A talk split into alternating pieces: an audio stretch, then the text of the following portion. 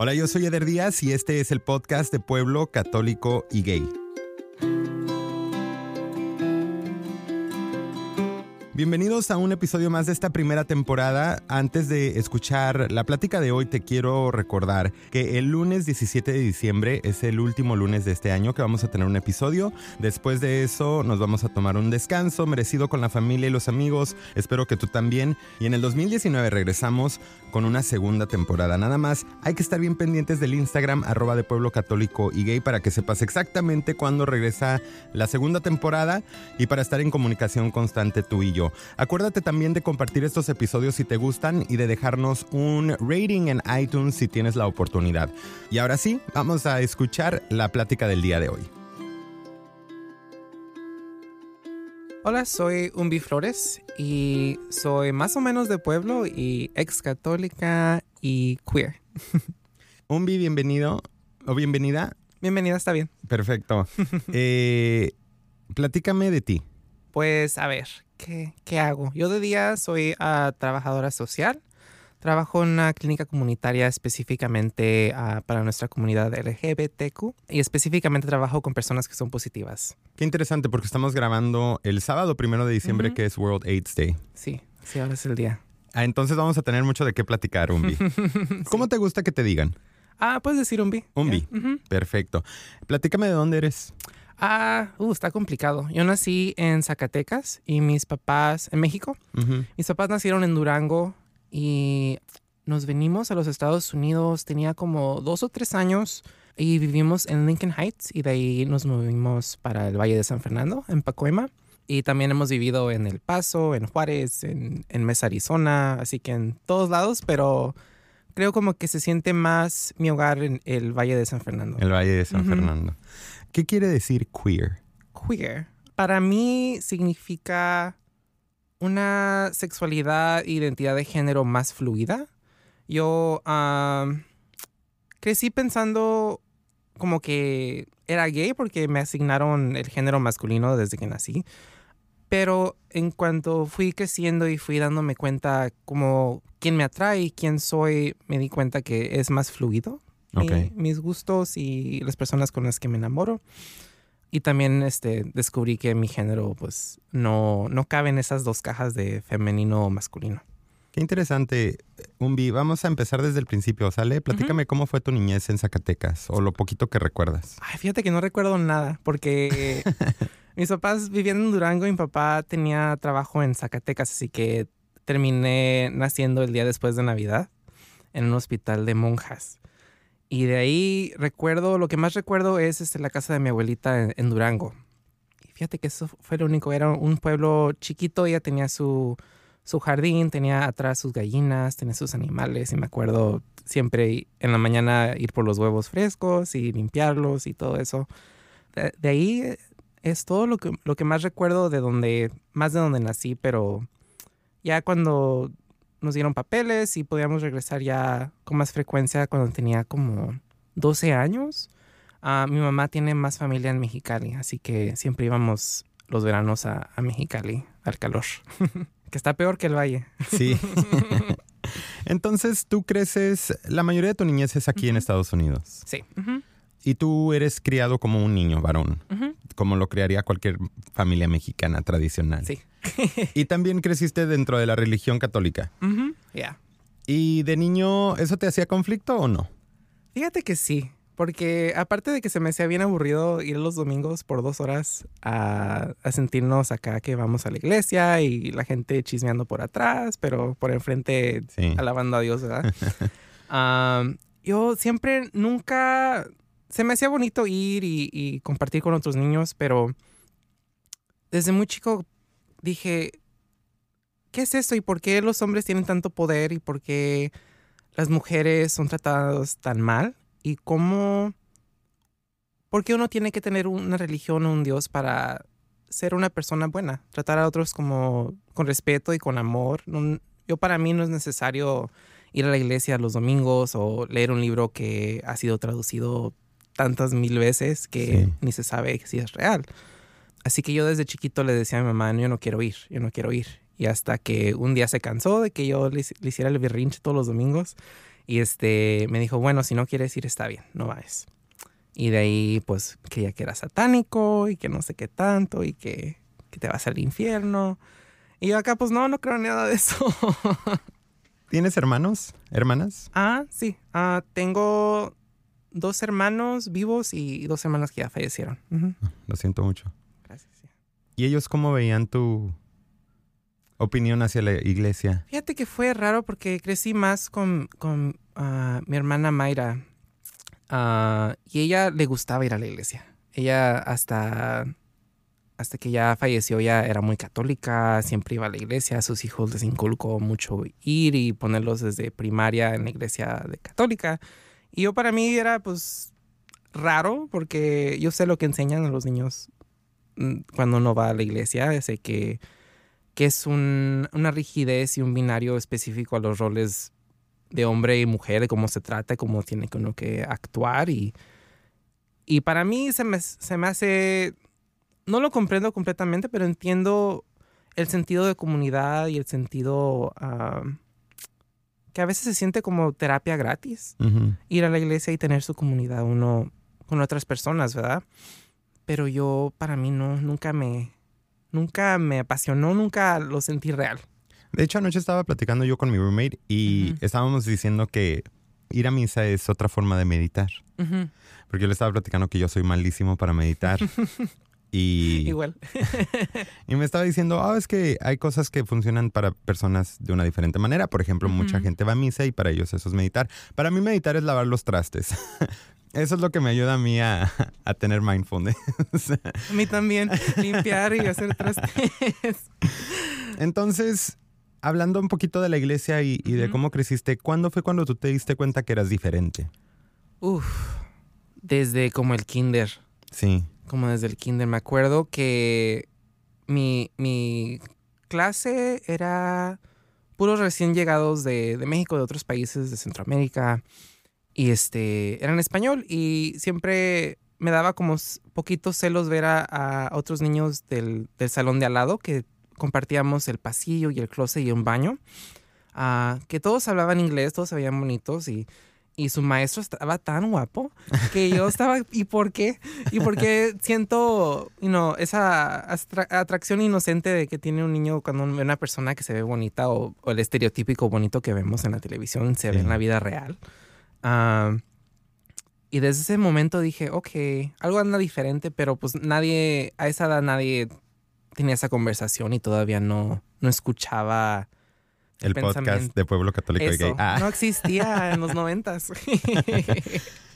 Um, y de ahí empecé con mi grupo de, de- de amigas en, en la primaria. Siempre me atraía juntarme más con las niñas porque me sentía libre, podía ser quien soy, podríamos hablar de, de lo guapo que estaba Leonardo DiCaprio en ese tiempo. Ah, y, y que nadie nos juzgaba, nadie me juzgaba a mí. Hasta que me acuerdo que uno de los asistentes del patio, cuando íbamos a, a, a risas, me sentó una vez y me preguntó por qué, por qué todos tus amigos son, son niñas y por qué no te juntas con los niños. Y yo en mi mente pensé, ay, me cacharon. mm. Ya, ya se están dando cuenta que soy diferente. Pero todavía no, no entendía la magnitud y por qué él me hacía esas preguntas. Porque ese mismo día me dijo, hoy quiero que te, cuando tengamos ah, educación física, te, te vayas con- conmigo y con los niños. Y vamos a jugar el, el básquetbol. Y yo acá de pendeja, ¿cómo se juega esto? ¿Y por qué avientan las pelotas? ¿Y por qué todos gritan y, y se tratan como si fueran animales? La verdad, se, se- se trataban en, en esa edad los, los niños de mi salón. Ah, y yo no entendía por qué me querían forzar a ser alguien que no, que no era, que no, no me nacía juntarme con los niños, no me nacía jugar el básquetbol, me gustaba correr con las niñas, jugar el, el, el handball que le decíamos en ese tiempo y, y chismear de los, de los niños y, y copiarnos la tarea, y, ¿me entiendes? No, no me gustaba eso. ¿A qué edad significó ya algo sexual para ti? ¿A qué edad dijiste, ok, esto es lo que está pasando? Fíjate, no me acuerdo exactamente la edad, pero fue en primaria. Porque no fue que tuve sexo cuando you know, tenía cinco años o nada, pero tenía un, un niño vecino donde nos juntábamos y jugábamos y él siempre me decía, hay que jugar a la, a la novela, te quiero dar un beso. Y yo digo, bueno, está bien, dame un beso. Estás bonito. Va, Va, bueno. take one. y ya después de like take cuatro, dije, ok, eso, eso se siente en mi estómago, sentí algo, una atracción más de lo que era amistad. ¿me entiendes? Pero desde como en middle school, en secundaria, fue cuando empecé a, aprender más de los términos de bisexual y, y gay y qué significa cada cosa. Y fue cuando empecé a explorar, no tan abiertamente, pero se me hace que como en high school ya fue cuando ya la mayoría de mis, de mis amistades que, me, que veía todos los días y me juntaba fuera también de la escuela, ya sabían que me gustaban otros chavos y me gustaban otro tipo de personas, Sí. ya más abiertamente. ¿Y cuándo fue cuando descubres la palabra queer? Queer, fíjate que... ¿O cuándo es cuando empiezas a decir, ok, a lo mejor gay no es lo suficiente, no es lo que me define a mí? Fíjate que desde que descubrí la palabra gay dije, ok, eso es lo más cercano que tengo a definir mi experiencia. Pero queer específicamente fue ya hasta que fui a empezar la universidad. Mm, Que ya, ya en ese tiempo ya te dan clases específicas de género, de sexualidad y empiezas a aprender lo que es realmente una experiencia hum- humana. Sí. Quiero entrar un poquito más en detalle a eso porque se me hace muy... Yo no conozco mucho de eso. He escuchado la palabra. Eh, te voy a platicar que recientemente estuve trabajando con una chava que es súper liberal con su vida sexual y con su manera de pensar. Y ella me platicó de una aplicación que se llama Field. Se escribe F-E-E-L-D, Field. Y me dijo, ay, conocí a una pareja y salimos este fin de semana. Y yo así de, no manches, qué pedo. Entonces, la curiosidad mató al gato. Bajé la aplicación y, y me metí, abrí un perfil. Y cuando estás abriendo, te pregunta tu identidad de género. Mm, Y era una lista como de 26 palabras que yo jamás había visto. ujú. O sea, yo me quedé en cuatro letras o cinco letras. LGBTQ, eso era todo lo que yo conocía. Y existía ah, gender neutral, gender Ujú. non-binary, Ujú. heteroflexible, double spirit, muchas identidades que yo la verdad yo decía pansexual. Ujú. Y cuando buscaba algunas de ellas en, en internet para ver la definición, habían muchas similitudes entre una y la otra que yo decía, ok, pero por- entonces, ¿por qué hay dos palabras? ¿Cuál es realmente la diferencia entre esto y lo otro? En mi cabeza chiquita hay dos géneros, Yeah. hombre y mujer, ¿no? Entonces digo, existe una palabra que se llama bisexual. Y como pansexual, entonces, ¿qué cubre? Si no cubre nada más estos dos géneros, ¿qué más existe? Entonces, no sé si tú me puedes ayudar a entender todo Yeah. eso. Porque también estoy seguro que hay mucha gente que está escuchando que no. que están Sí. un poquito perdidas. Está bien. Ya, yo también eh, cuando empecé a aprender de todo esto dije, ¿por qué tantas posibilidades y cuál me cubre más a mí mi, Sí. mi experiencia? Y yo, fíjate que también en, en Grindr, también a veces uso Grindr y ahora ya tienen las opciones de, de, you know, de género no binario, Sí. de, de gender queer, de tantas cosas. Y específicamente en la palabra con la que yo más me identifi- identifico, la de género no binario, sería que no, no me siento hombre ni me siento mujer y a veces me siento los dos y a veces me siento más mujer y pero nunca cuando yo me siento yo a mí mismo me digo soy mujer o soy hombre nunca me siento yo por dentro que eso se alinea a, lo que soy ¿me entiendes? Nunca siento esa conexión que se siente, no sé cómo se sentirá ser un hombre asignado hombre al nacer y luego ya creces y te sientes hombre, pero me imagino que eso es, es similar a encontrar esa, esa, esa palabra de no binario, de eso se siente más a lo que soy. Y, y también otras palabras este, como genderqueer y, y también transgénero, este, hemos visto y hay,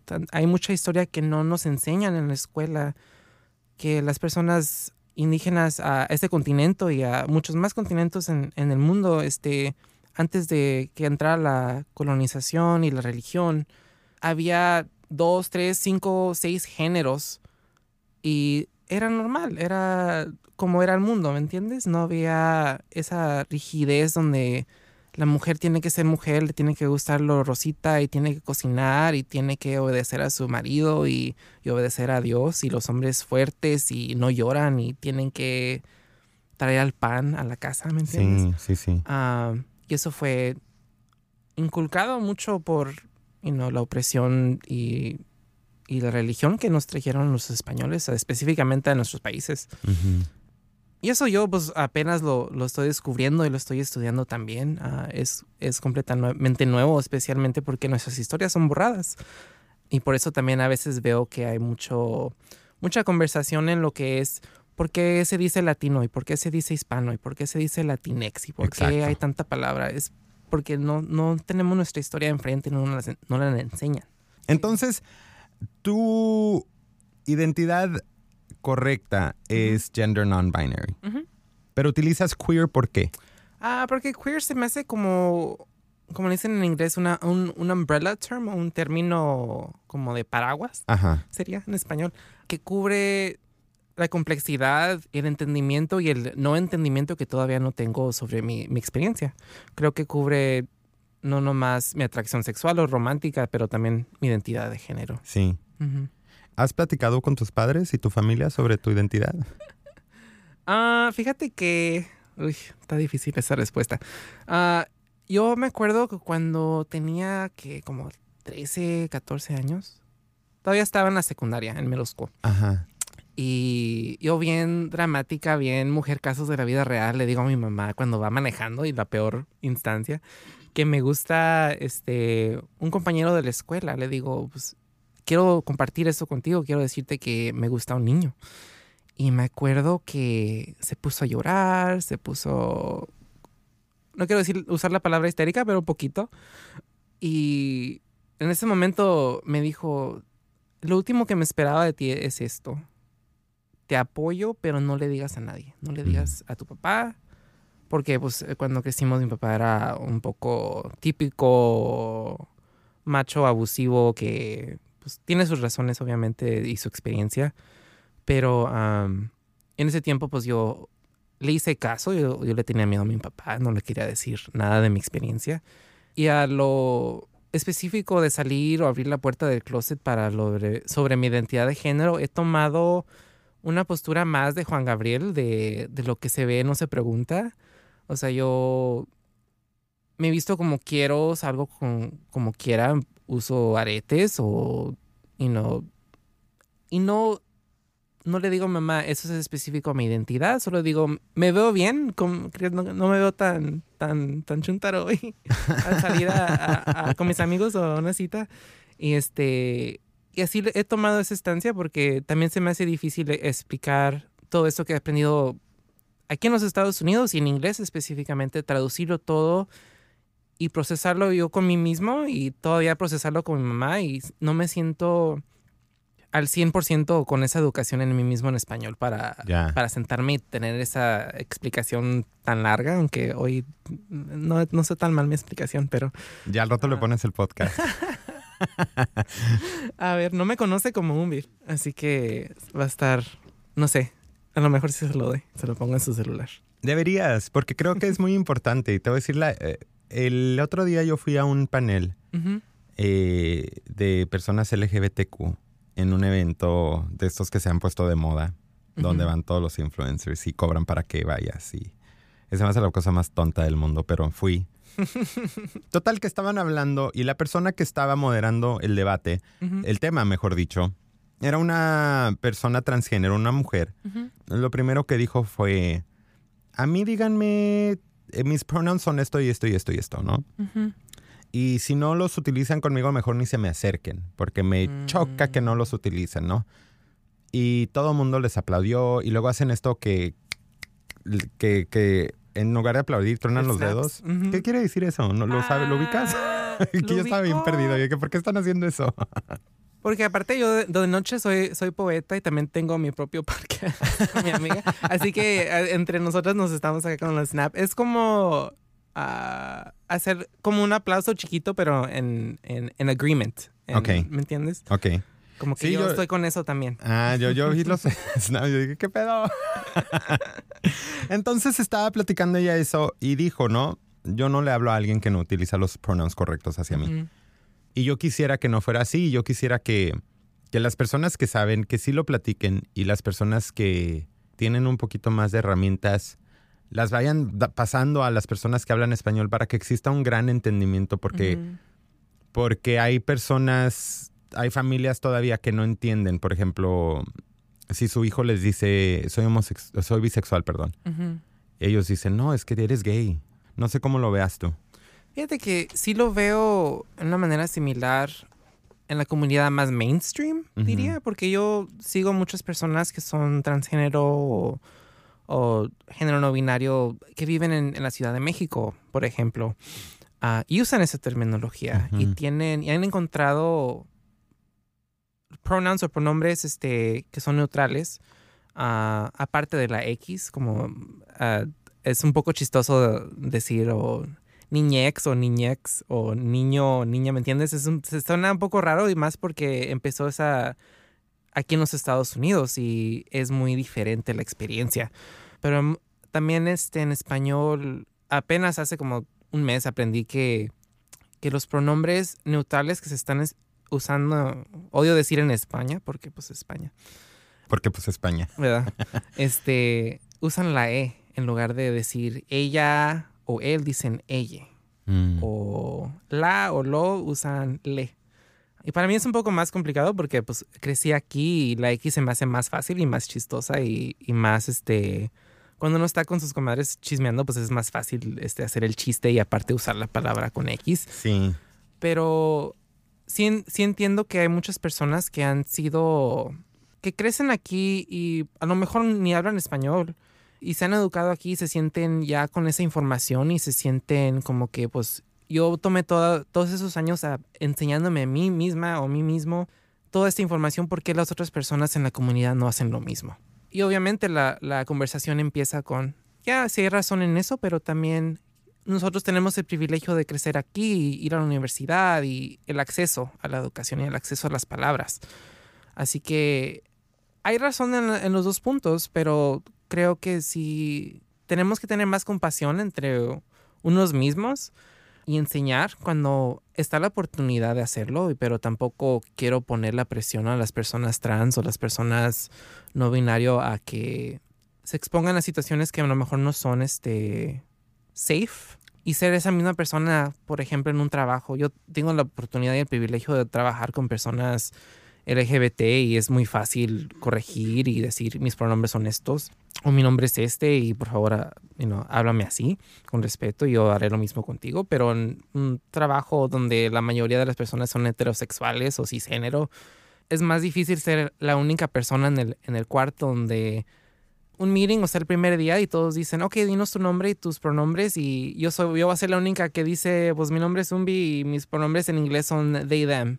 Y todos se quedan, pues es la única persona y qué quiere decir y, y, y siempre la conversación empieza, o pues, ¿qué partes tienes dentro, en medio de tus piernas? ¿Tienes un pene o tienes una vagina o, o qué? Claro. ¿Me entiendes? Así que entiendo el enojo y, y las ganas de decir a la gente que, que se van a la chingada y que, que se enseñen, pero también tenemos que tener paciencia y enseñar porque yo, como uno va a decirle lo mismo a su abuela, Claro. digo, o a su mamá, si es que tienen a su mamá y se entienden, ¿verdad? Así que yo empiezo a tener más paciencia y más compasión y, y tratar de enseñar a las personas, especialmente si la persona quiere aprender. Porque yo puedo dar est- esta misma conversación con otra persona y al último me van a decir que soy hombre y así nací y es la única opción. Y pues la conversación es, es en vano. Pero si una Exacto. persona quiere aprender, yo con mucho gusto me siento y corrijo dos, tres, cinco veces. Así, ya, ese es mi pensar. No, tienes toda la razón y son puntos muy importantes. Qué bueno que los dijiste, porque son muy importantes. Umbi, platícame más de tu trabajo. Fíjate que por el trabajo es donde me di cuenta de, de- descubrí el podcast. A un compañero de trabajo me, me lo recomendó y dije, ok, lo voy a escuchar. Y ya de ahí me aventé como cinco episodios y te mandé el mensaje. Dijiste, vamos a ver, a ver si es cierto. Ah, pero sí, yo trabajo en... No, no me gusta decir específicamente dónde, pero sí trabajo con la comunidad LGBTQ y trabajo específicamente con personas que son positivas y tienen el virus del VIH. Y mi trabajo es más como manejadora de, de caso, o sea, si una persona va a nuestra clínica y necesita you know, una referencia, asistencia de, vivienda o de housing o, o legales, de inmigración o pues no tienen acceso a sus medicamentos del VIH, es- yo soy la persona que hace las llamadas o te da la referencia y te dice, ve aquí con esta persona y te van a ayudar. Y si no te ayudan, pues regresa conmigo y aquí en, en los dos nos, nos enojamos y, y a ver qué sigue. Hacemos berrinche juntos. Sí. ¿Qué crees tú que es lo más importante en referencia al VIH y la comunidad latina? Que no, hay tanta cosa. La educación es educarnos. Y si tiene uno la educación, edu- enseñársela a nuestros familiares. Porque yo he tenido situaciones donde familiares que adoro y daría mi vida por, e- por esas personas y a veces dicen unas cosas tan poquito ignorantes y pues, pues, obviamente falta de educación porque no, no la hay. No hay un programa, por ejemplo, en Univision donde te digan, you know, eso es lo que significa tener VIH hoy en estos días. Y lo que significa, you know, no tienes que usar un diferente vaso, no tienes que usar diferentes utensils para comer, no, no, no se te va a pegar por darle un beso en la boca o compartir saliva ah, o usar el mismo baño, este, y no es específicamente a las personas gay o homosexual o, transgénero. Ten- Tengo pacientes que son heterosexuales y están con su pareja y son casados y Yeah. Y hay muchos programas, y, y ahora que estamos en esto, es que especialmente para nuestra comunidad que son indocumentadas y, y tienen miedo ir al doctor y cómo voy a pagar por medicinas, hay muchas clínicas que ofrecen eh, el chequeo gratis y hay programas como lo que le llaman aquí en los Estados Unidos el Ryan White, que son fondos federales que, que pagan por tus medicinas y no tienes que pagar nada con que tú pruebes, número uno, tu, tu domicilio, si trabajas o no trabajas, hay hay muchas maneras de, de sobrepasar esas cositas, pero hay muchos programas donde puedes ir, checarte si eres positivo, te dan tu medicina y no tienes que pagar nada. Yo sé que no quieres decir dónde trabajas, pero podemos dejar tus redes sociales en, en el Instagram para la gente que te quiera contactar para más información. Sí, sí, por supuesto. Sí, me pueden seguir en el Instagram, ah, arroba jotita de amor. Ahí tengo toda mi información, me pueden mandar mensaje. Como te comenté hace rato, también ah, escribo historias y poesía y esa es mi página más como profesional, donde no, no enseño todo lo de mi vida, pero ahí me pueden mandar un mensajito y se los contesto con gusto. Ah, muchas gracias. Fíjate, tú trabajas aparte también con alguien que con quien yo estudié. Sí. Y tengo muchas ganas porque está haciendo algo padrísimo. Eh, la página de Instagram creo que se llama Oasis. El Queer Healing Queer- Oasis. Ya, te manda saludos, bestia. Me mandó mensaje antes de entrar esperando toda nerviosa y se me olvidó. me dice, ¿me saludas, Aleder? Tengo muchísimas ganas de verlo y platicar con él, hablando un poquito más, por ejemplo, de, de la identidad de género. Ahorita que estabas platicando, dijiste tus pronouns. Ujú. Eran they, Ya, them. en inglés son they and them, es el, el plural. Que no Y- significa ni hombre ni mujer. Exacto. Ajá. Y fíjate, cuando yo lo escuchaba antes o cuando lo veía en, en Grindr, yo pensaba que eso quería decir que tú te identificabas como muchas personas. Mm. Entonces decía, "Ah, no, piensa Pues que son como trío. 10. es una orgía. Qué curioso, ¿no? y ahorita que lo estabas explicando dije, oh, oh, En español entiendo. obviamente es un poquito más complicado porque no, no existe esa palabra.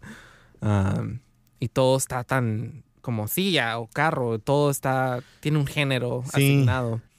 Así que yo soy más flexible en español, pero si en español me preguntan o estamos en confianza, digo, pues usen pronombres este, femeninos porque me siento más, más cómoda con Es eso. lo que te gusta más. Ujú. Discúlpame si no los he utilizado, ¿eh? Yo obviamente tengo como la naturaleza mía es hablar. No, está bien, estamos aprendiendo, así que... Platícame un poquito más de tu podcast antes de Ay. despedirnos. Sí. Ok. Bueno, pues este, y ya que estamos en el podcast, ah, yo con, con Queen Bestia, este, tu, tu amiguis de, de la universidad, este, tenemos un podcast que se llama Las Reinas del Valle y es este, lo grabamos en, en el hormiguero en Pacoima, California. Y es este donde nos sentamos los dos y a chismear y hablar de las pendejadas que hace el Trompas y la desesperación que se siente estar aquí y ver este tanta personas sufriendo en, en, Tijuana con la caravana de, de refugiados y es donde tenemos nuestra, nuestro, nuestra hora de hablar de, de, de chisme, de qué está pasando en las noticias y también este, enfocarnos en un, en un main topic que pueda ser, este, you know, cómo sanarnos y cómo utilizar el self-care, especialmente ahora que está los holidays y la Navidad y uno se siente más, un poco más triste a veces y tiene que lidiar con familiares que a lo mejor no, no saben tu identidad o a lo mejor no te aceptan y uno tiene que decir, bueno, pues hoy me pueden decir que soy hombre y está bien, nada más por pasar y no tener ni una conversación este, incómoda. Ya, es interesante. Es, es, muy divertido. Me, me he pasado de lo máximo con, con, Bestia. Bestia ha sido, le doy un shout out porque es una de mis mejores personas en mi vida donde he descubierto y, he seguido también pasos donde los dos estamos aprendiendo nuestra identidad de género y, tenemos un espacio seguro donde podemos ser nosotras mismas y, si nos equivocamos de pronombres entre nosotras está bien y estamos aprendiendo juntas y, y, siento que tengo esa persona donde puedo acudir y decir, hoy en el trabajo este, este gringo se portó así y podemos, puedo llorar y podemos chismear y sentirnos a gusto. Qué padre. Ojalá que vengan un día los las dos. Sí, Sí, con mucho gusto. Me encantaría, me encantaría poder. Y sabes qué también me encantaría, me encantaría organizar un tipo de evento en ese Healing Oasis que tienen. Uh, ok. Quiero, necesito y no me dan. Ah, ah nada más pregunta. Umbi, antes de despedirnos, platícame un poquito más sobre el VIH y tres puntos, déjanos tres puntos que crees que son importantes para las personas especialmente que nos están escuchando. Número uno, yo para mí sería saber tu estatus. Y no nada más del VIH, saber qué enfermedades, este, hay tantas en el mundo de diabetes, hay un chingo de cosas y uno tiene que ir al doctor. Si quieres hacerse su chequeo y saber y, y si no te si no, si no te preguntan preguntas sobre tu actividad sexual, hay para eso está el doctor, hay que decirles, quiero que me chequen por esto y no importa si he tenido sexo con una persona o, mil personas. Ah, otra cosa es recordar que uno no, no es sucio siendo positivo o negativo o teniendo diabetes o teniendo céfalos o teniendo lo que sea. Uno es ser humano y todos tenemos una enfermedad o una cosa que, que vamos al doctor y nos checan y nos ayudan y tenemos, es un proceso. Es parte de estar vivos. Es parte de, ser, de ser ser humano. No es nada de otro mundo. Todos, este, todos tenemos este sexo, o no, bueno, no todos diría, pero la mayoría de las personas tienen relaciones sexuales. Yo tengo como 10 años que nada. Ay, no. no te creas. Ah, después hablamos. si tienes una pregunta. Sí. Ah, otra cosa que las medicinas hoy en día es tan simple de tomarse una pastilla al día, sea uno negativo, se usa una cosa que se llama el PrEP, que es una pastilla que es una vez al día para prevenir la infección de, del VIH. Y una persona que es positiva y se está tomando sus medicamentos todo el día y, llega su carga viral a indetectable, que eso quiere decir que son... Quiere decir que no puede transmitir el virus a otra persona aunque uno tenga sexo sin condón. Así que esa es una cosa muy importante que quiero que todos sepan que si no todas las personas pueden llegar a indetectable, pero la mayoría sí y, y saber que uno si está en Grindr si una persona le dice te preguntan tu estatus y tú quieres ser honesto y dices soy positivo y soy indetectable, a la otra persona escuchando eso, quiero que no se asusten. Esa persona es la persona más segura con la que uno puede tener sexo. Porque esa persona va al doctor cada tres meses, se hace sus laboratorios, se está checando por clamidia, se está checando por sífilis y va al doctor y sabe su estatus. Umbi, ¿eres feliz? Sí. Bueno, estoy llegando. Estoy, eh, todos los días estoy un paso más, más cerca a la felicidad y lo que significa para mí. ¿Qué significa para ti? Ay, la felicidad. Es, es como mencionaba al principio sobre la religión. Yo creo que yo no necesito religión para saber lo bonito que, que hay en, en, la interacción con otros humanos, como este momento que estamos compartiendo, que, eh, es tan bonito y, y, tu podcast tan, tan genial y tan bonito que, que nos ayuda a tantas personas. Es importante yo, para mí, seguir creyendo en el amor que hay entre mi pareja, entre mis familiares, entre mi mamá y yo, entre las personas con las que tengo el privilegio de trabajar yo en, la clínica todos los días y que me dan, que abren la puerta y me dicen todos tantas cosas que a lo mejor no le han dicho a otras personas. Yo encuentro tanta belleza en, en el amor y, y, en la compasión entre, un, entre unos y cómo nos tratamos con respeto. Yo creo que, que lo más que yo practico eso, lo más llego a mis metas y más este, me siento feliz. Muchas gracias por escuchar el podcast de Pueblo Católico y Gay. Acuérdate de compartir el episodio. Acuérdate de dejarnos un rating en iTunes si puedes, si tienes tiempo. Avísale a todos que existe esta plataforma que está disponible en Apple Podcasts, Google Podcasts, Spotify, Anchor, Stitcher. En cualquier lugar que quieras escuchar un podcast está disponible este podcast. Estamos ya cerrando la primera temporada. Estoy preparando una segunda temporada muy padre y un proyecto aparte de esto muy especial. Hay que estar pendiente nada más en el Instagram arroba de Pueblo Católico y Gay. Yo soy Eder Díaz y yo soy de Pueblo Católico y Gay. Y yo soy Umbi, soy más o menos de pueblo y soy ex católica y soy queer y no binario. Muchísimas gracias, Umbi. Gracias a ti. ¿Tú utilizas Latinx? ¿Tú preferirías eso en un... Ah, bueno, no somos la, específicamente la definición de latino, porque no somos de Italia y no somos de allá, pero... No me ves aquí todas las facciones italianas. ¿Cómo que no soy italiano? Me pareces Ariana Grande.